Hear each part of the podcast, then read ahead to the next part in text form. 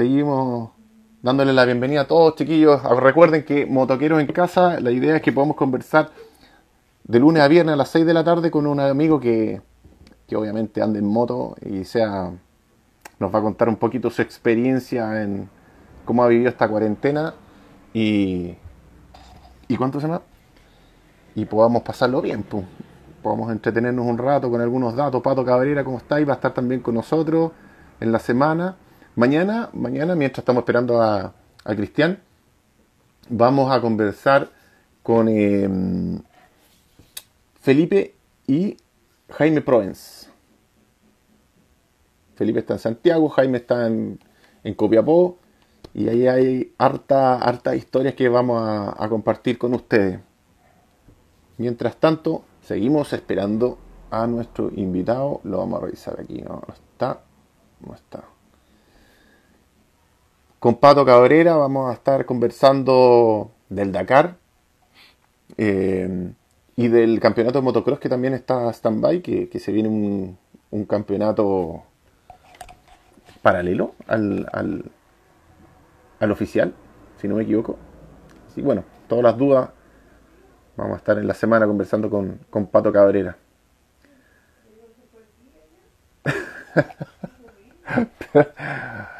Lo más chistoso es que me está escribiendo Cristian por WhatsApp y no, no, no. Ya, vamos a hacer, vamos, para que no Ahí está, ya, ahí está. Lo que pasa es que habíamos chequeado antes con mi cuenta y ahora Cristian eh, que no le falta en qué entretenerse. bueno. Cristian, te damos la, la bienvenida, compadre, a Moto Temáticos. ¿Cómo estás? ¿Me escuchas bien? Ahí sí. Ahí sí, ¿me veis? Sí, perfecto. ¿Cómo estáis, motoquero? Estoy pegando los palos con neopreno en una puerta, weón. Voy a tener que pegarlos porque ya puse el neopren. Entonces, si te hago la entrevista contigo y no pesco los palos de neopren, Dale, dale, dale. Pues. Oye, vamos a recordarle a la gente ¿Ah? que tú has hecho- le vamos a recordar a la gente que tú hiciste un viaje que muchos motoqueros han hecho, que es, Sí, po. es Alaska Patagonia, pero lo hiciste en una, un motorhome, que lo tienes ahí, que bueno, ese no es el, el original, está ahí armándote uno más grande. Es la misma camioneta, pero ¿Eh? esta es No, pues, un bisel. Es la misma camioneta, pero el camper lo saqué y construí uno. muestra el camper, pues. Espérate, pues, weón, si ya quedamos a las seis, a las seis y cuarto, Ah, ah, palito. ah, verdad, te queda un minuto, te queda un minuto. Oye, y lo, tú le pegáis a toda la mecánica, todo. Eh, O sea, no sé, bueno, iba aprendiendo, compadre. Con mi camioneta aprendí mucho, mucho. Ahora me la conozco. De hecho, como te contaba antes, voy a hacerle el cambio de inyectores. Y igual, si no lo he hecho nunca, igual da susto al principio. No te podías echar, como una válvula del corazón, no puedes cagarla.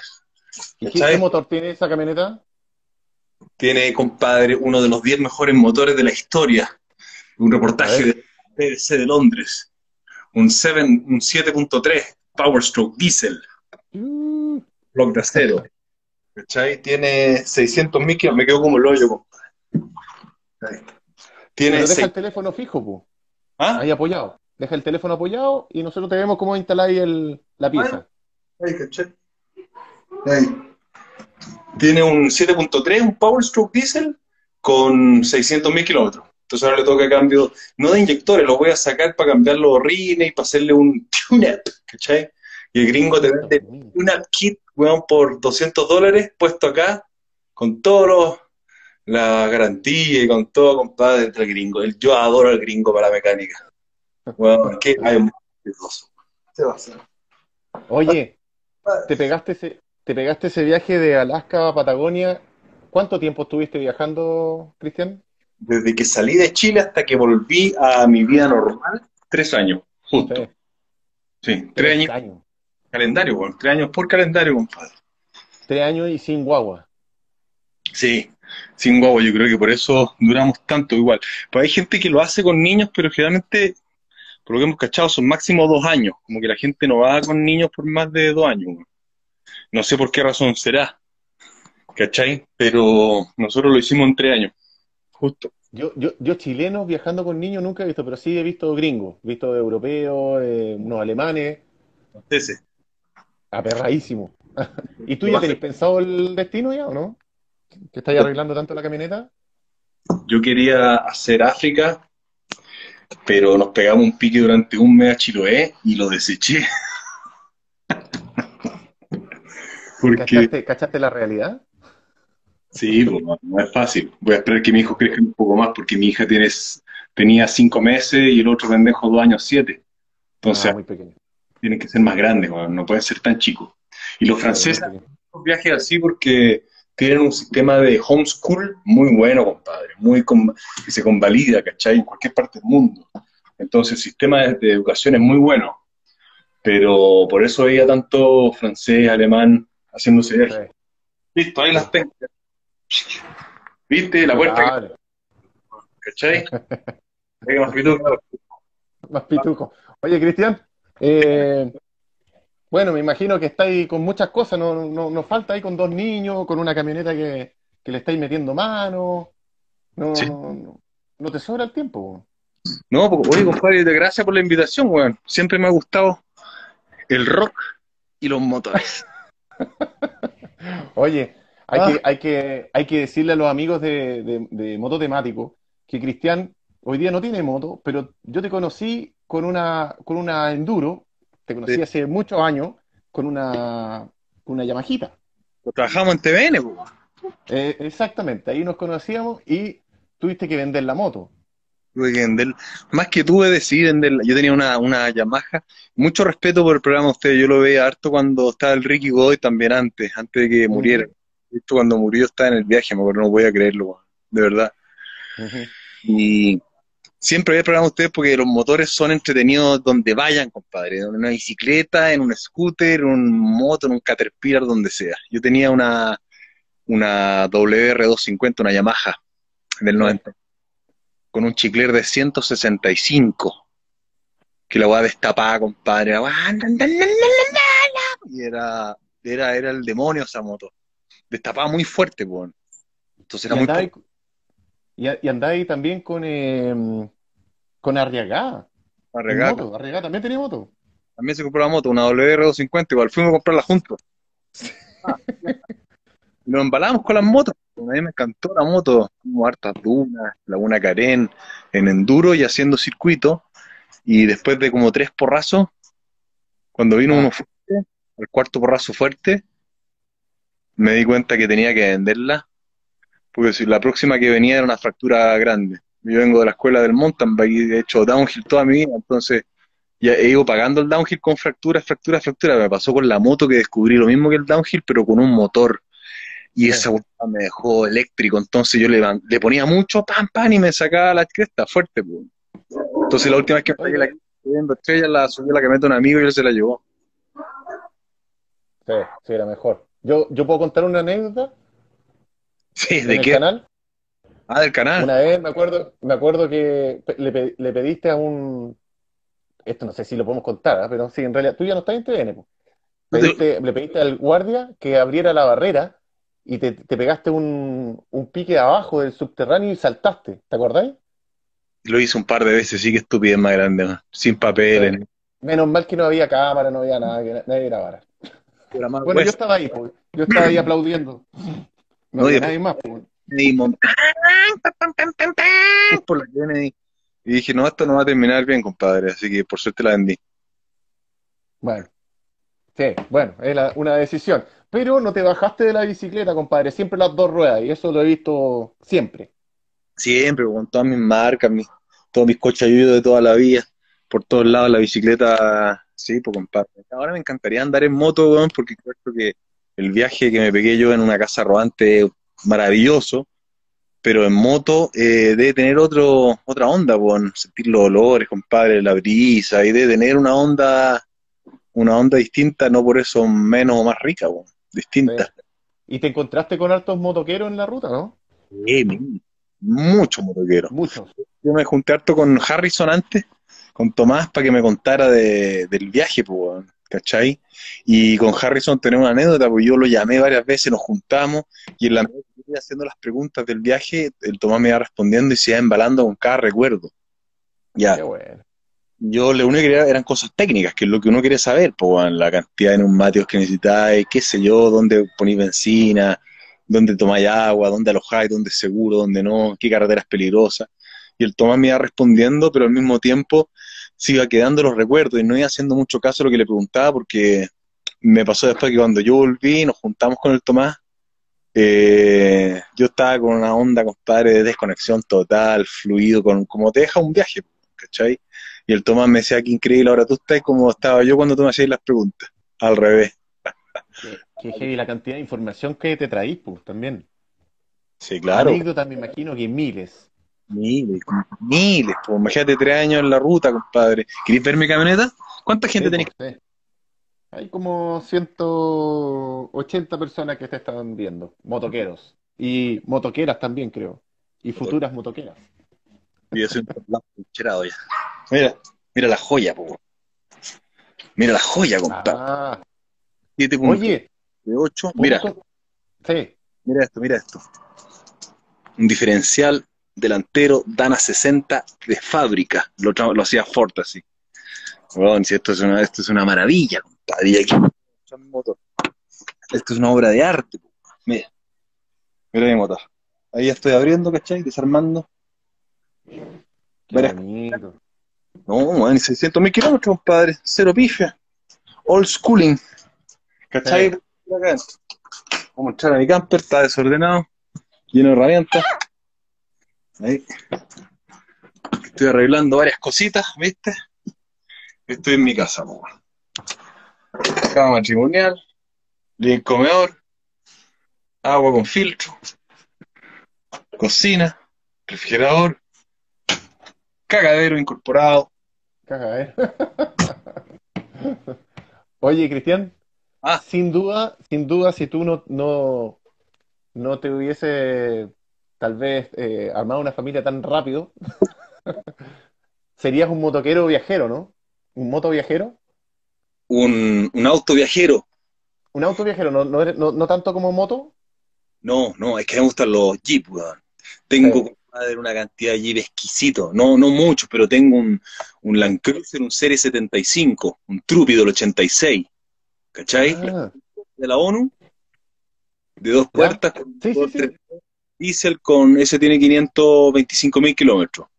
Joyita, compadre, ese lo tengo en el sur, en Puerto Vara, ¿cachai? Y aparte tengo un Jeep, un, un Defender, un 110, también que lo tengo hace 15 años.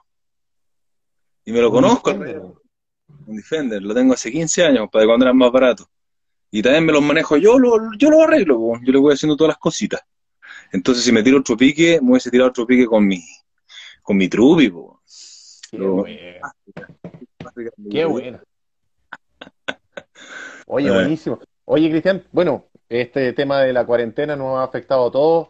Dentro de todo, tú estabas ahí grabando un programa que es Yo Soy, que hasta el día de hoy yo lo estoy viendo, está súper bueno. Te vi el otro día, Ricky Martin y todo el cuento, ahí bien, bien.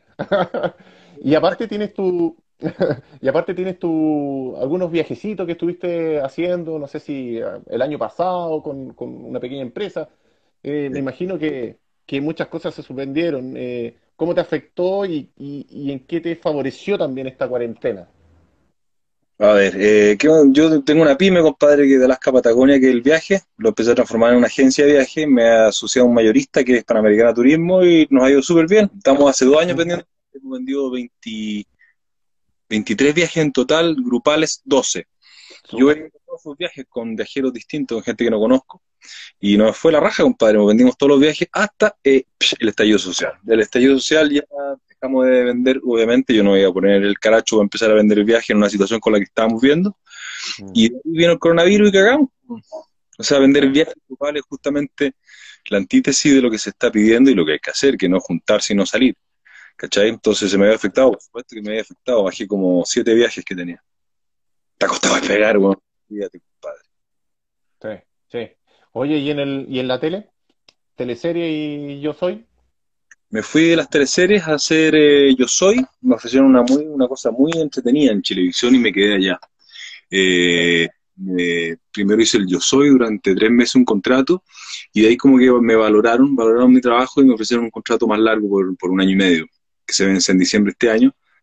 Y, yo estoy feliz ahí, compadre. Me han dado la oportunidad de, hacer algo distinto que actuar. Y yo le, agradezco mucho a Televisión esa posibilidad que me dieron y estoy feliz ahí, Lo paso bien, me entretengo, sé de mucho, me defiendo bastante.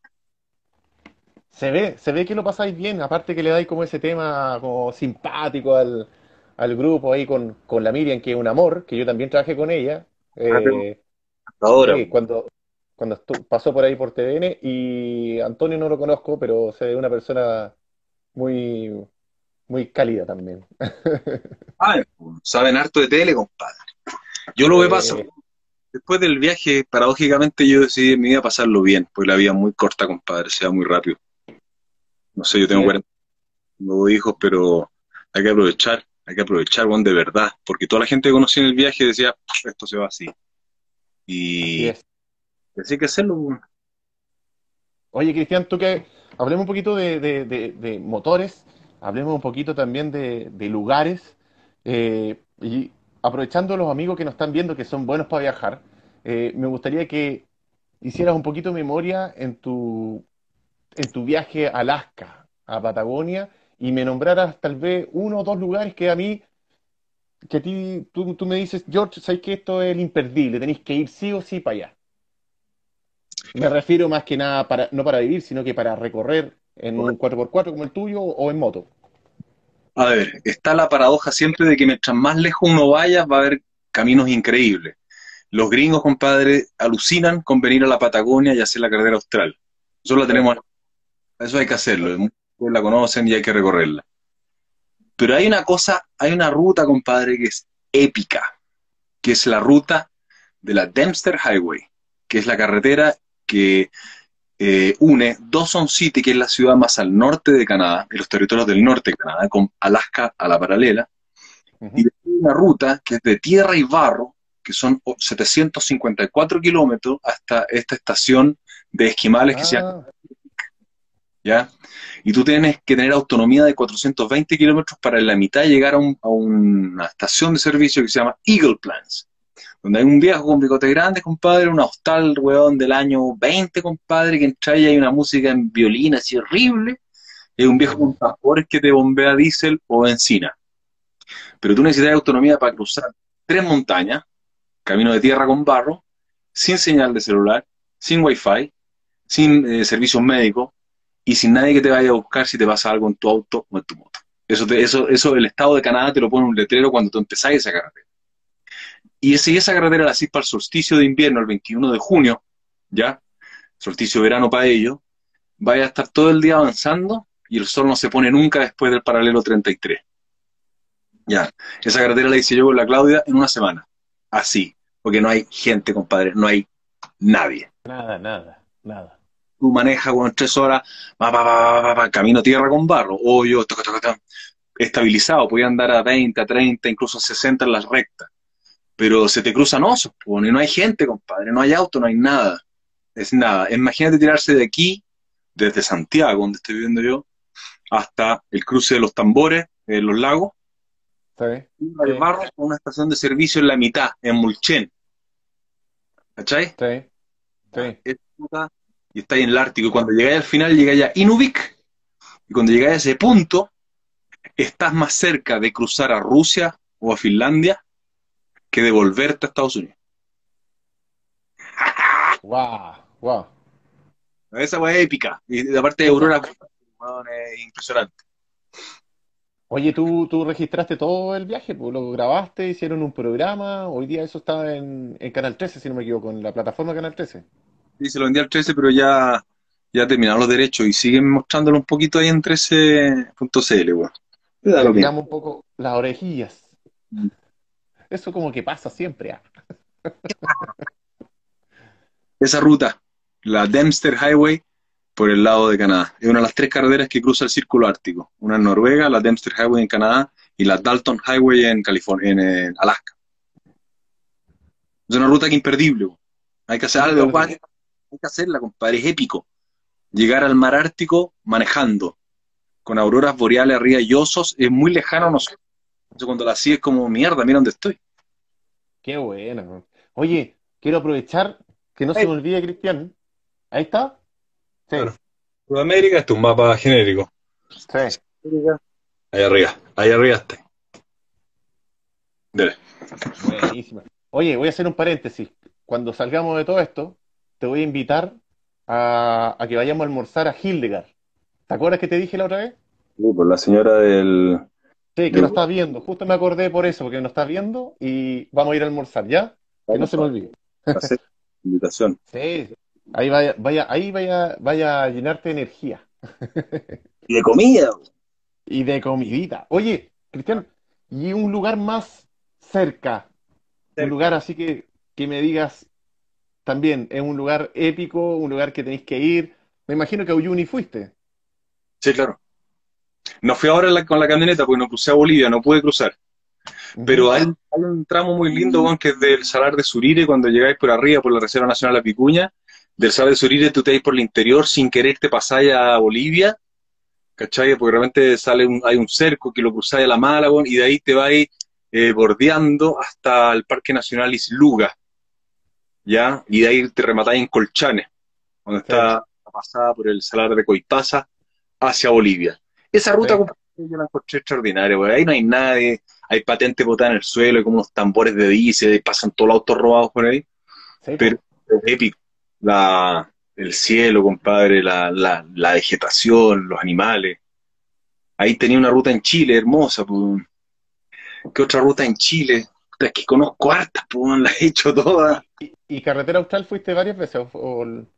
me imagino, ¿no? Bicicleta una vez la hice en mi jeep y después la hice con la camioneta. Llegamos hasta, por el lado chileno hasta Villa después nos devolvimos y después llegamos abajo Tierra del Fuego, Caleta María, el lago Fañano. Tierra del Fuego tiene algo de épico también. ¿Tú sabías que yo vivía en Tierra del Fuego? ¿Te conté? ¿Oh, hijo, en serio? Sí, pues, Cerro Sombrero, compadre. Cerro Sombrero. Cerro Sombrero, pues. ¿De. ¿Sombrero? Sí, pues. Sí. Magallánico. no te había contado. Ya, de, salir, de Cerro Sombrero para abajo, está lleno de riachuelos chiquititos donde pasan las truchas, compadre, pero volando para arriba. Sí, es precioso. Precioso, hay que ir. sí, Tierra del Fuego tiene algo épico también, compadre. Mm. Muy, muy, muy lindo. ¿Me escucháis? Sí, fuerte y claro. Sí, perfecto. Oye, el, ¿Podemos contarlo, eh, la anécdota de, cuando tú entraste al, volviste a la televisión con un personaje que era mecánico? Sí. ¿Puedes contar esa anécdota cuando estás en, en, Iquique? Esa anécdota, sí. Esa anécdota, compadre, más que entretenida y chistosa, es una anécdota que, que habla de las vueltas de la vida, weón. Porque cuando yo me fui de Chile con la Claudia a hacer este viaje y yo renuncié a mi pega, la Claudia a su pega y todo, todo el mundo nos dijo, pero qué absurdo lo que van a hacer, vaya a perder la pega, cómo vaya a volver, la tele que es difícil. Y así uno lo puede proyectar en su trabajo, cualquier Y cuando yo me fui cagado susto también, porque dije, bueno, ya cagué, no me van a volver a contratar y no voy a tener un espacio en la televisión. En general, como que no me importa muy, no me importaba mucho, pero si no, no lo hubiese hecho el viaje. Cuento corto, cuando estábamos en Antofagasta, tuve que filmar en un taller de un amigo que conocí en el camino, desarmé, bajé la transmisión para cambiar un, un ring y eh, cambié la bomba combustible de mi motor. ¿Ya? No teníamos Instagram, no teníamos nada, pues teníamos Facebook, pero no teníamos teléfono inteligente, pues, si viajamos tres años sin teléfono. Pero la Claudia subió una foto de cuando yo después de, compadre, sacar la bomba combustible de este motor es un parto, compadre, porque hay que sacar el turbo, hay que sacar la admisión completa, un cacho la Pero se puede sacar. Y cuando saqué la bomba, estaba negro entero con los dedos con engrasado listo y la saqué y la clave me sacó una foto. Y esa foto la clave la subió a las Patagonia. Y el Patricio López, sí, Pato López, que estaba eh, haciendo el, el, trabajo de casting con la Kena Rencoret para la teleserie del, del, de 16, el Pato me contó esa historia. Me dice que vio esa foto. Y cuando vio esa foto, aquí está el mecánico para nuestro nuestra Era el personaje. hablé con la, con, con, con el pato y le dije, bueno, estoy en Iquique, compadre, me queda mucho, pero es que tenés que empezar a grabar ahora. Le dije, no puedo, tiene que ser en enero.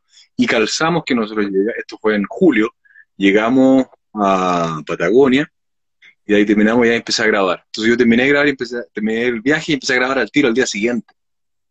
Y yo nunca supe sino que la, la vida, compadre, se va amoldando y nosotros sentimos que en el viaje hicimos bien, entonces eso también se devuelve, compadre.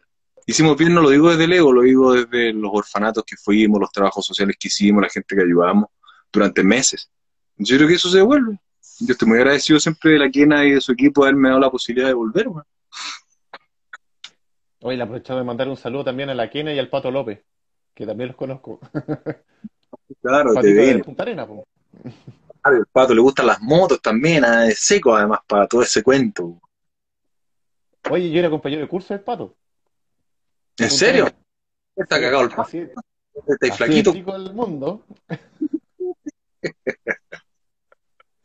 Oye, amigo, el... me decías que, bueno, el, el, el, viaje a Chiloé, claro, te hizo cambiar un poco la opinión de poder ir a África, que era tu sueño, ir con la familia, pero me imagino que, que ahora tenías harto tiempo para pensar un nuevo destino con, con los chicos, un par de años más, me imagino. Sí, obvio, a mí me encantaría ser de Hamburgo a Vladivostok también, ¿cachai? Cruzar de Europa a Asia por los Urales, ya. Me encantaría hacer muchos viajes, pero eh, mandé a hacer este camper, lo hice también, en mi cabeza estuvo aquí pensado en hacerlo bien, para cuatro personas, para tres personas, apareció mi hija. Eh, y con hijo es otro viaje, ¿cachai? Y no quiero decir que no lo voy a hacer, al contrario, tengo más ganas que nunca de viajar, porque ¿cómo yo le voy a privar a mi hijo de ver la cantidad de cosas hermosas que yo vi en el viaje? Sería muy egoísta de mi parte, de, de que mis hijos no vean toda la cantidad de cosas hermosas que yo vi. Supone que un padre a un hijo le entrega lo mejor que tuvo uno y más. Entonces, ¿cómo uno allá a pasear este bueno a otro país, compadre? O correr en motorhome por Chile. Sí. Oye, qué importante lo que acabas de decir, ¿ah? Porque yo me imagino que hay un Cristian Riquelme antes del viaje y hay uno que es post viaje. Sí, obvio, absolutamente. Yo ahora Principalmente eh, cambio de vida radical, yo ahora las cosas me las tomo con muy poca seriedad, porque la vida es muy seria en sí, compadre. Yo tomé noción de la muerte eh, viajando, pero no porque estuve cerca de la muerte, sino que porque nos dimos cuenta que siempre los abuelos cuando están en la última te dicen, disfrute la vida, mijito, la vida es así, la vida abuela. Nosotros tuvimos tres años viajando, fuimos protagonistas de nuestra propia aventura, eso es muy importante, protagonizar tu aventura. Le hicimos caso yo no soy creyente, yo no creo en Dios, pero sí creo en que hay alguien dentro de uno que te lo dice todo, compadre, que es tu, esa persona que se llama fe también, ¿cachai? Y cuando caso a esas personas se deja guiar por su, por su emoción, en sentir, más que en pensar tanto las cosas, uno eh, se, se retribuye puras cosas positivas. Entonces, después de hacer un viaje así de grande, haber estado en contacto con gente de todo el mundo, eh, dándose cuenta lo lindo que es el planeta, las personas son iguales en todas partes del mundo, cambia la forma, el contenido del mismo, amor, cariño, familia, ¿ya? Que si me tomo la vida con seriedad ahora, es quiere decir que no entendí nada, ¿cachai? Sí. Y aprendí que, bueno, hay que respetar nuestro planeta, que a poca agua en el mundo, diésel y benzina hay, pero agua que a poca, hay países que no tienen agua, eh, y tratar de vivir el momento, siempre. Sobre todo nosotros los chilenos que somos buenos para eh, cuando conocemos a alguien, nos demostramos de una forma, ¿ya? Y después de tres piscolas, weón, dos asados, compadre, lograste sacarle la parca, el chaleco, y recién tenías a la persona, weón, pero ya son las tres de la mañana y te quieres acostar, ¿cachai? Te caís bien o te caís mal, chao, pero, pero ser honesto, ser auténtico. Oye, importantísimo, y aprovechar también ese mensaje que has entregado recién, porque hay muchos amigos que estamos con tiempo, hay muchos amigos que te están viendo y quieren planificar un viaje. Yo creo que escucharte motiva un montón a muchos de los que nos están viendo para que empiecen a tirar una, una línea en el mapa y empiecen a planificar su viaje con familia, que es más bonito, etcétera. Sí, nosotros hemos hecho varias juntas con viajeros. hemos juntado con más de 180 viajeros que están a punto de viajar. y que no se atreven y todo, y nos hemos juntado en casa y le hemos dicho, con 60 personas máximo para que entren en la casa, gente que no conozco, pero gente que tiene hambre de viajar, y hay varios viajando por eso mismo, porque básicamente a los hombres que están viendo acá y quieren viajar y no se atreven, hay una cosa que nos falla, compadre, que es el Marty McFly.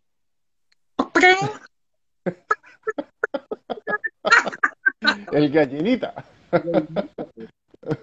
Determinación no vas para viajar. Determinación es el arma más poderosa que puedes tener tú. Y después viene la gran pregunta que en Chile nos hacemos todo el rato que, ¿y cuánto cuesta?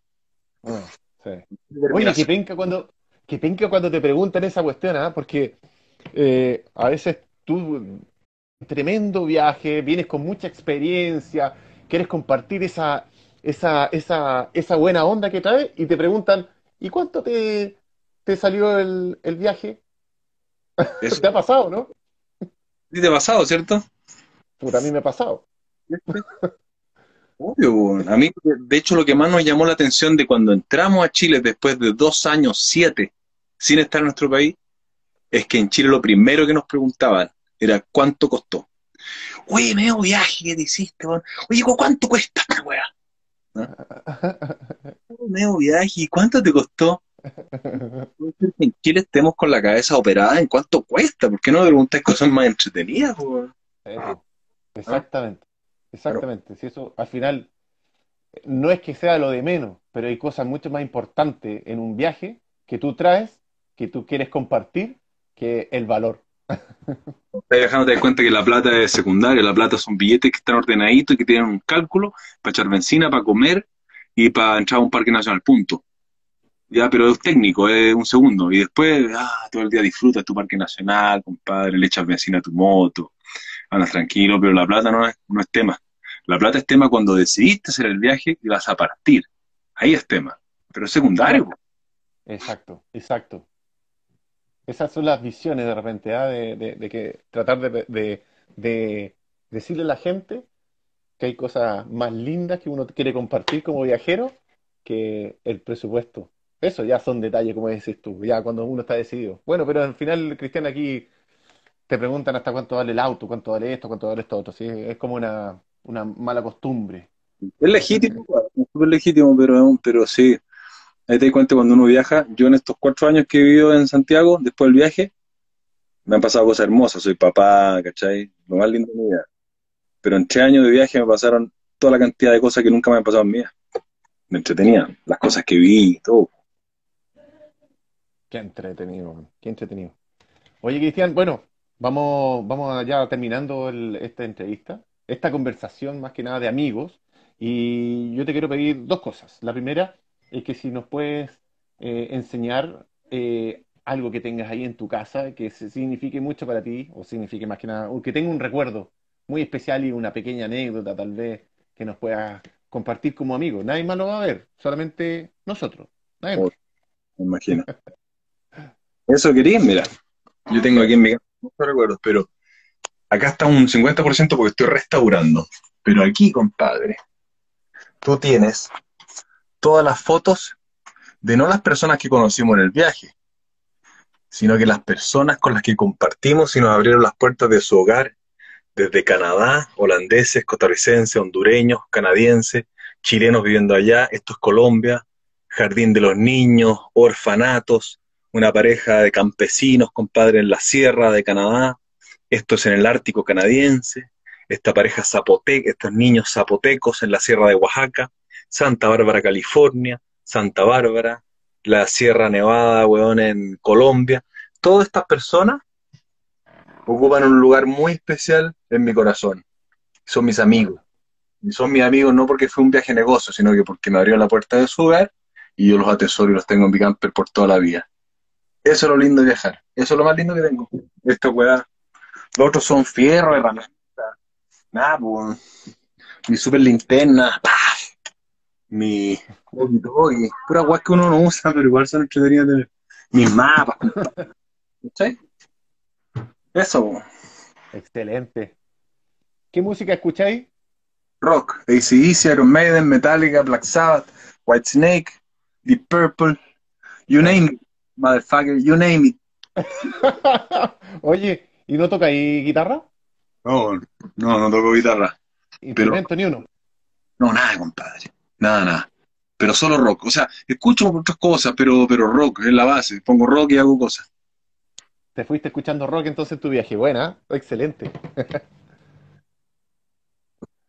Oye, amigo, eh, para finalizar, yo quiero que tú puedas entregar algún mensaje a todos los amigos que, que te están viendo de motos temáticos y a las amigas también que te han tirado miles de besos, que le puedas eh, invitar a que, a que se queden en casa, que se queden en casa, que, que hay que tener un- bastante paciencia, que esto va a pasar, que le vamos a ganar, pero que no se arriesguen y cuidemos a nuestro, a nuestros seres queridos, a nuestros abuelitos, a nuestros papás, a nuestros amigos y no nos andemos exponiendo más de la cuenta. Yo creo que tú lo dijiste todo, Jorge. Eh, básicamente eso. Yo creo que aquí la ecuación que hay que hacer es, ¿qué pasa si yo, por ser irresponsable, compadre, salgo y contagio al padre de alguien? O sea, que tú salgas y contagias a mi padre. Mi padre con 70 años se muere y yo no me puedo despedir de él. Esa agua es real.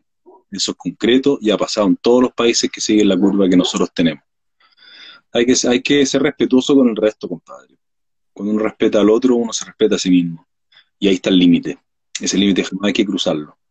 Así que quedarse en casa, weón, puta, yo la sufro, perdón por lo grabado, yo lo sufro porque yo salgo mucho, me imagino que tú también y toda esta comunidad le encanta la libertad de la moto. Pero hay que ser varoncito, compadre, mujercita y quedarse en casa y apañar y aperrar, porque eso es lo que nos tocó ahora. Punto.